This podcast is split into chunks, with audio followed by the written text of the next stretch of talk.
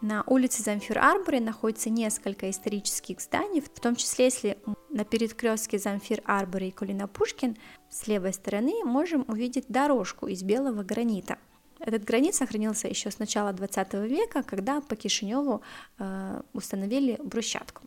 Мощение дорог это было большим событием для Кишинева, потому что очень многие путешественники, очень многие жители того времени жаловались на том, что в Кишиневе была очень большая грязь, и наконец-то мэрия при э, мэри Карл Шмидт, они э, взялись за мощение дорог.